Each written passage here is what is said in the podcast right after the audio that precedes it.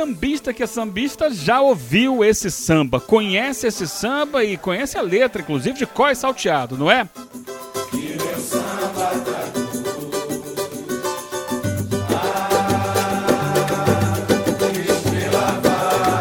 E esse aqui?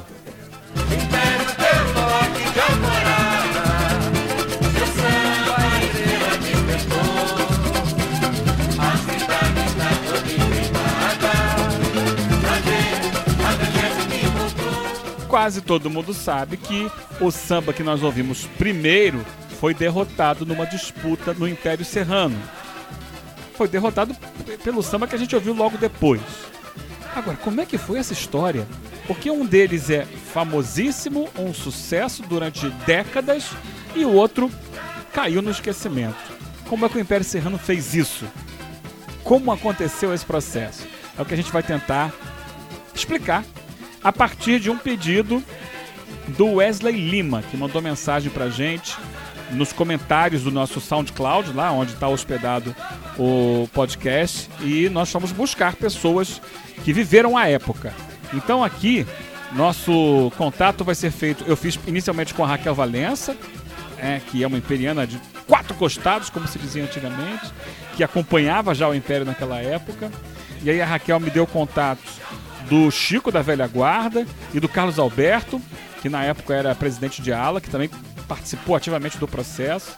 E a gente vai ouvir ainda, nessa edição, o depoimento do Vicente Matos, que não assina o Samba Vencedor, mas ele assume que era um dos autores do Samba Vencedor. Ele que assina no ano seguinte A Lenda das Sereias Rainhas do Mar, que foi reeditado em 2009, que foi justamente a oportunidade que eu tive para encontrar o Vicente e aí ele contou essa história para mim, né? Que o samba também era dele. E ele vai trazer pra gente um pouquinho do que os compositores vencedores falavam do, do samba perdedor durante a disputa. Tem sempre isso, né? Na disputa de samba enredo, você vai achar problema no samba dos outros.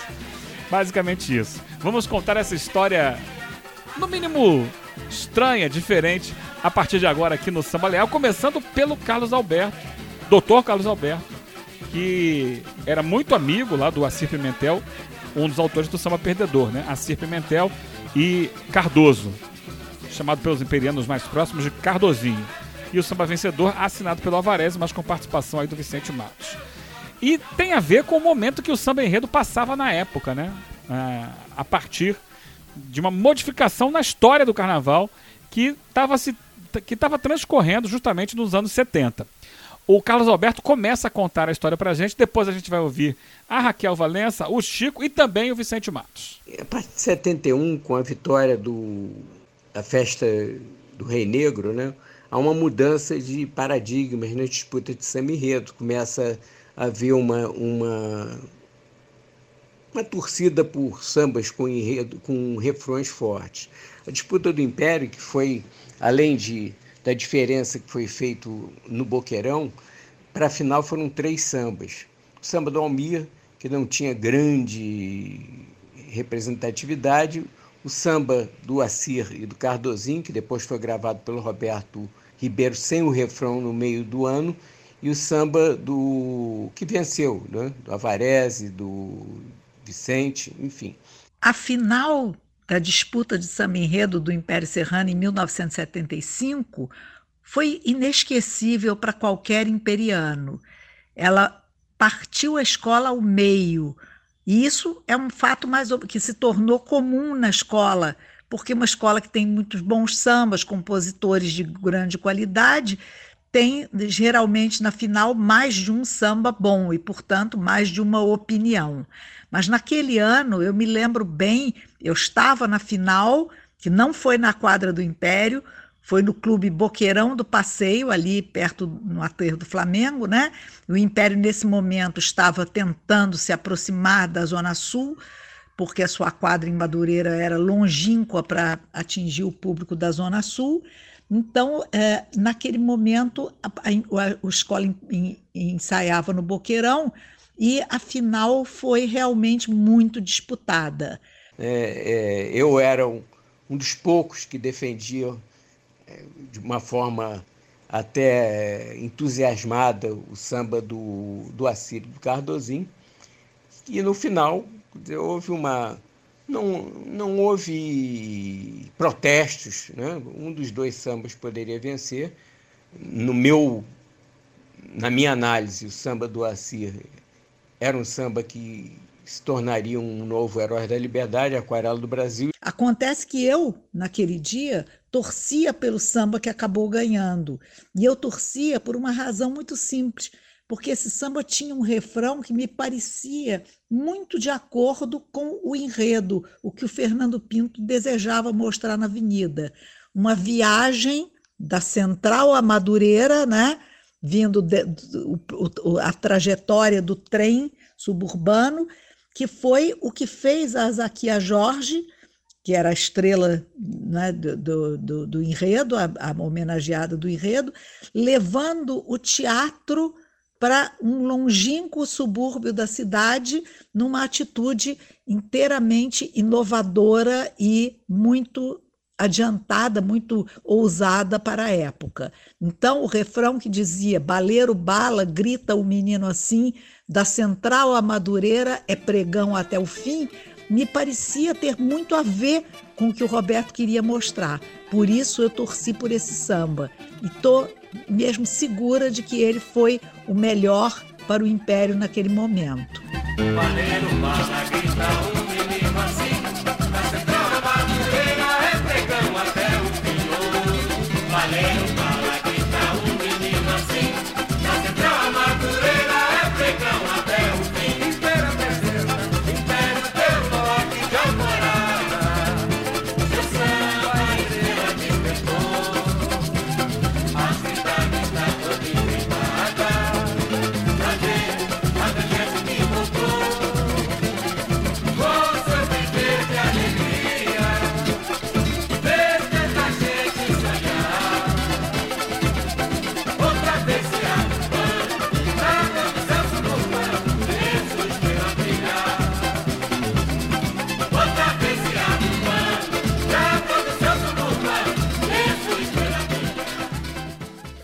Verdade, eu era uma pessoa muito amiga do, do Roberto, Roberto Ribeiro. E, consequentemente, eu fui lá com a esperança né, de que o samba que ele, preferência dele, que ele estava defendendo, né, do Assi e do Cardoso, Assi Pimentel e do Cardoso, é, para nós, aquilo ali, por exemplo, para nós imperianos fre frequentarmos as quadras, aquela, o, o buchicho, o bate-boca, todos estávamos esperando o favorito ganhar, que era o samba do, do Assis, né, do, defendido pelo Roberto. E claro, o Roberto já era nessa época muito querido na escola e era um cantor que fazia diferença. Então, isso na, na final eh, fez com que o samba do, do Assis Pimentel fosse muito mais, eh, enfim, muito mais bem recebido do que o samba do Avarese. E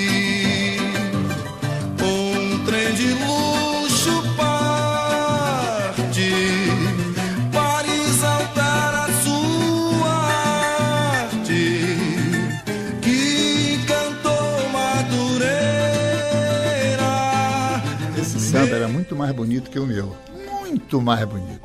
Mas ele tinha um, um refrão que era um apêndice, a supurada. Então ia cantando aquela beleza ali. Quando chegava na hora do refrão, com a bateria, não casava. Aí eu ficava lá embaixo, quando eles estavam cantando, e quando chegava numa determinada parte do samba, eu começava a rir. E os autores ficavam assim. Tem o Arci Pimentel, que era um autor do samba, nervoso, porque devia eu rindo, mas não estava rindo dele, era do que foi feito naquele samba. Porque tem certas palavras de gente que compõe, você que é compositor sabe, essas tônicas mal colocadas, elas dão uma confusão danada, né? Uhum. Então, é, o samba tinha um pedaço que dizia assim, e no palco apagado. O, a tônica final do palco ainda apagado. Aí eu não aguentava aquilo, né? Então, foi uma das, das razões que o samba também perdeu.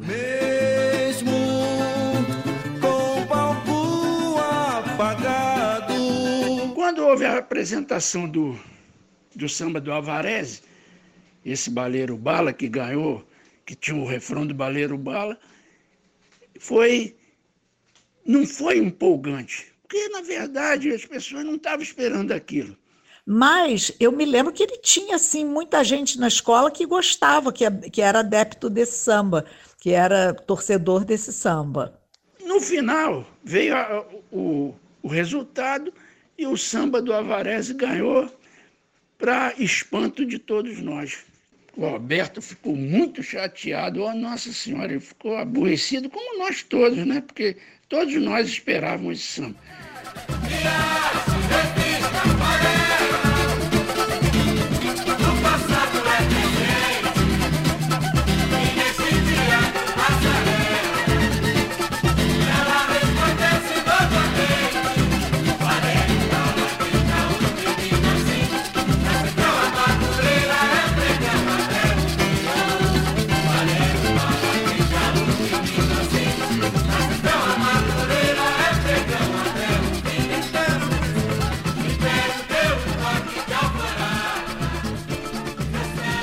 E certamente a opinião do Fernando Pinto tinha muito peso.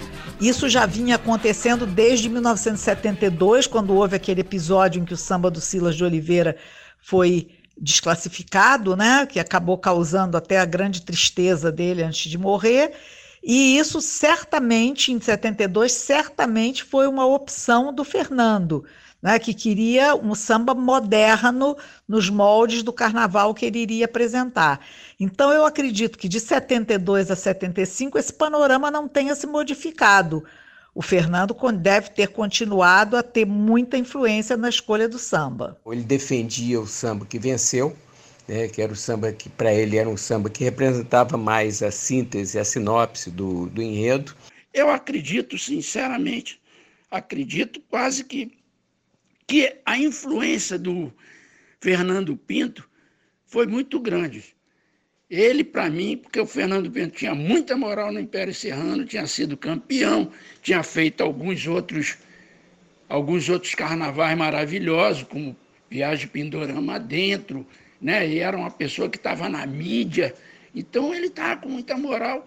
E para mim foi quase que uma imposição do Fernando Pinto. Acredito que o Irani também não podia nem se a dar a vontade dele, não podia nem ir contra.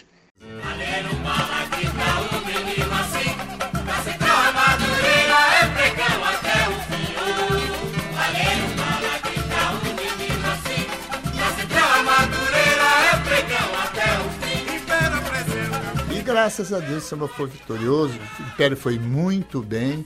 O Império perdeu para o Salgueiro lá em cima, diferença pequena, mas foi um, um, desfile que ficou muito dentro da minha cabeça, porque tinha uma ala das crianças, dos baleiros, eles jogando balas na avenida com aqueles tabuleiros de bala, mais de 400 crianças. Fomos para a avenida com o samba do, do Avarese, o Império Serrano fez um belo desfile. Fez um belo desfile, mas não foi legal.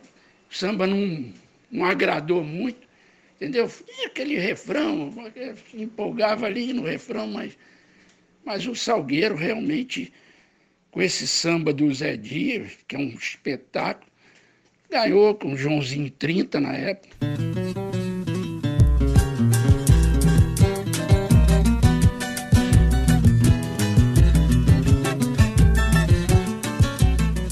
E por que que aconteceu? Para espanto para sorte nossa, o Roberto gravou sem o tal um refrão, tinha um refrão, não, já falei para você que eu vou tentar lembrar, não lembro.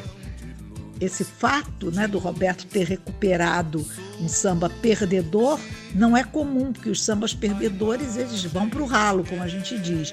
Mas nesse caso, o Estrela de Madureira, como o Roberto chamou, né, teve muito mais repercussão do que o samba que ganhou. Graças a Deus, esse samba ficou como um dos melhores sambas de todos os tempos. Mais um na galeria espetacular, né? mais uma joia da nossa coroa. E qualquer roda de samba que se preze hoje, o Estrela de Madureira está sempre lá empolgando, todo mundo sabe. E é isso aí. Difícil entender, são coisas de escola de samba, essas disputas de samba enredo sempre foi problemática, né? Entende? É uma coisa mais política do que na verdade deveria, se fosse por justiça, obviamente o samba do Assir ganharia.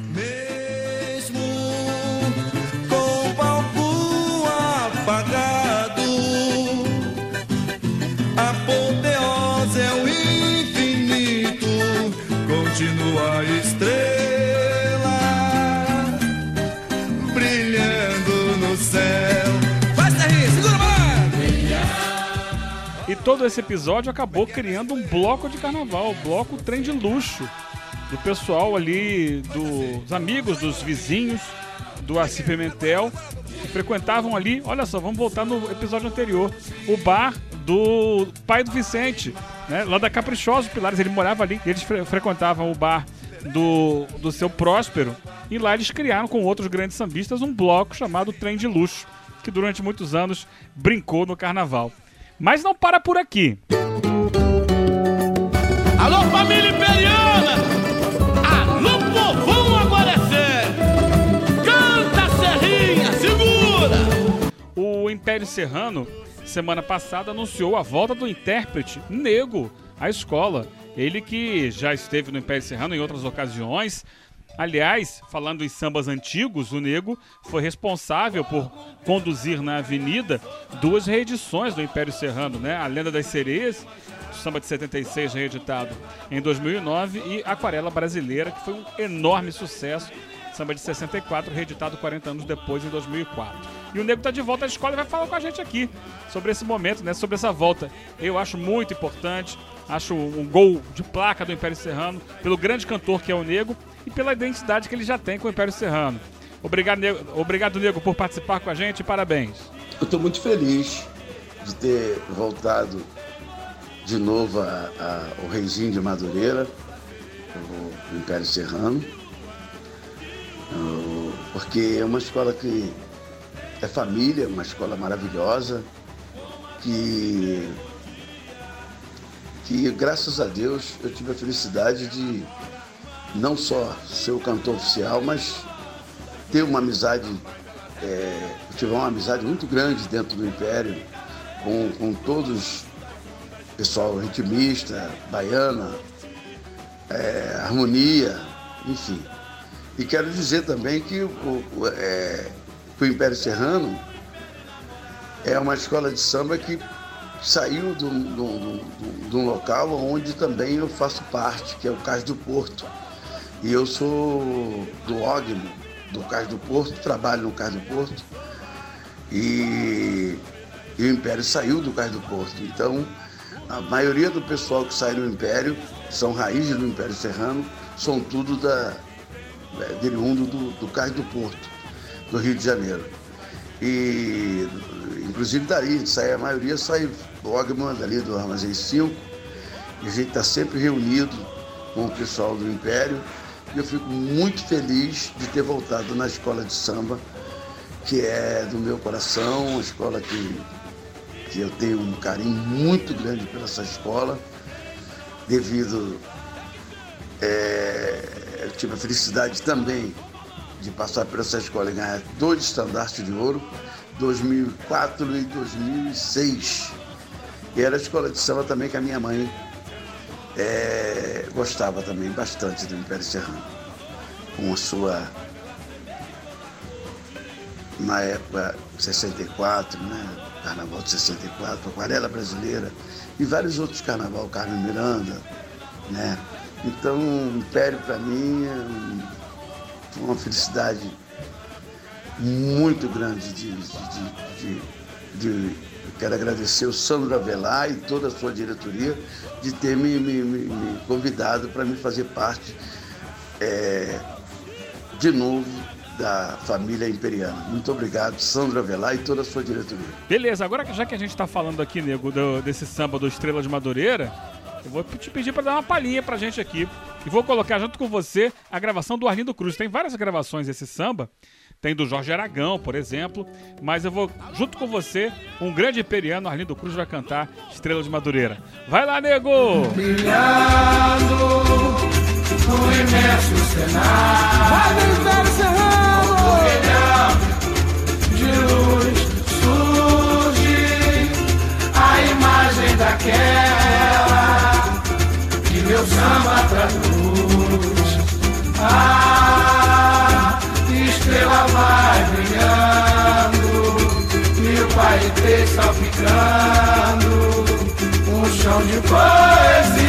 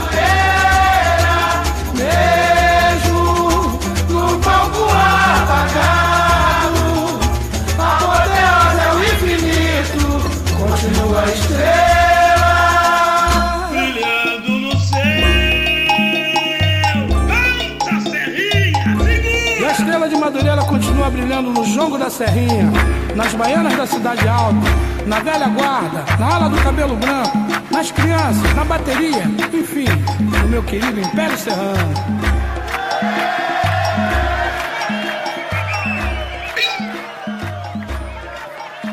Viva o Império Serrano!